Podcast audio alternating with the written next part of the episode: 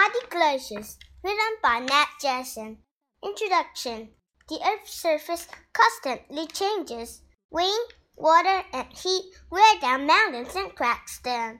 But some of the most dramatic changes are caused by giant pieces of ice and rock called glaciers. Glaciers move slowly over the land. They carve out cliffs, valleys, and prairies as they go. When glaciers melt, they leave behind lakes, rivers, and hills of soil and boulders. Types of glaciers. Two common types of glaciers are continental glaciers and valley glaciers. Continental glaciers form at the north and south poles of the Earth. These huge sheets of ice cover vast stretches of land.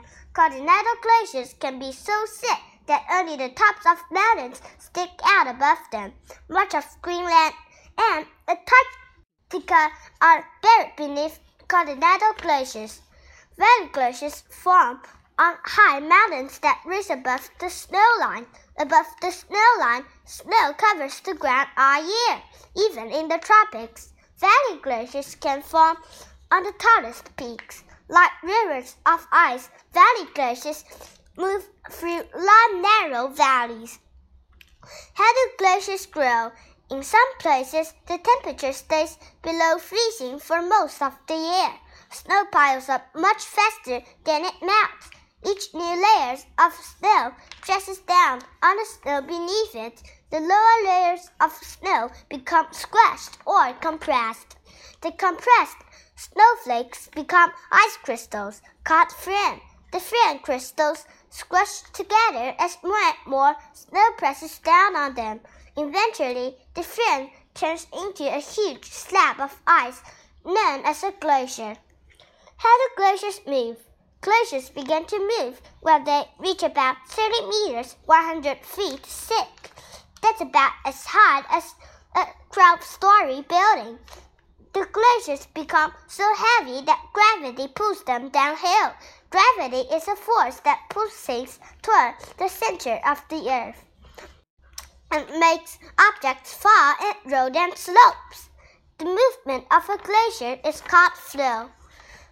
The heavy ice at the top of the glacier compresses the ice below it. Even above the snow line, ice melts when it is tightly compressed. The melted ice becomes slippery, allowing the glacier to slide. Sometimes the top layers of ice move faster than bottom layers. The ice cracks. A crack in the glacier called a crevasse can be hundreds of meters deep. Continental glaciers form in the middle of continents. They flow toward the coasts. Valley glaciers flow down mountains. A fast glacier can flow 20 meters, 70 feet in one day, but that is very unusual. Most glaciers travel only a few centimeters, less than one inch, to 30 centimeters, one foot a day. Changing the earth. Like giant bulldozers, glaciers push piles of rocks and soil as they slide forward. These piles are called moraines. Some of the rocks and soil get stuck in the ice. The rocks scrape the land beneath the glacier, leaving huge scars. Some glaciers scrape off entire mountainsides. Valleys, a valley glaciers carve deep U-shaped valleys with steep cliffs. When a glacier flows below the snow line, the bottom melts, forming a river. Some glaciers carve valleys that reach all the way to the sea. Seawater fills these valleys, creating fjords. Continental glaciers flatten the land. As glaciers reach the ocean, they crumble and slide into the water. Sometimes big chunks of ice fall into the sea.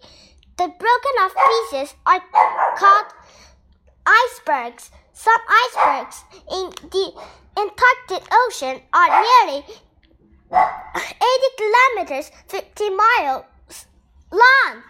When glaciers melt, some glaciers melt or recede and eventually disappear. Glaciers recede when the weather gets warmer or less snow falls. Receding glaciers leave their moraines behind as long raged ranges of rocks and soil. Soil. This soil is till. It can be good for growing food. Glaciers may also drop huge boulders when they melt. Sometimes glaciers create lakes and ponds when the ice melt, melts on the land. Conclusion Glaciers are one of many things that give the earth its beautiful and interesting shapes. In the past 100 years, many glaciers have receded.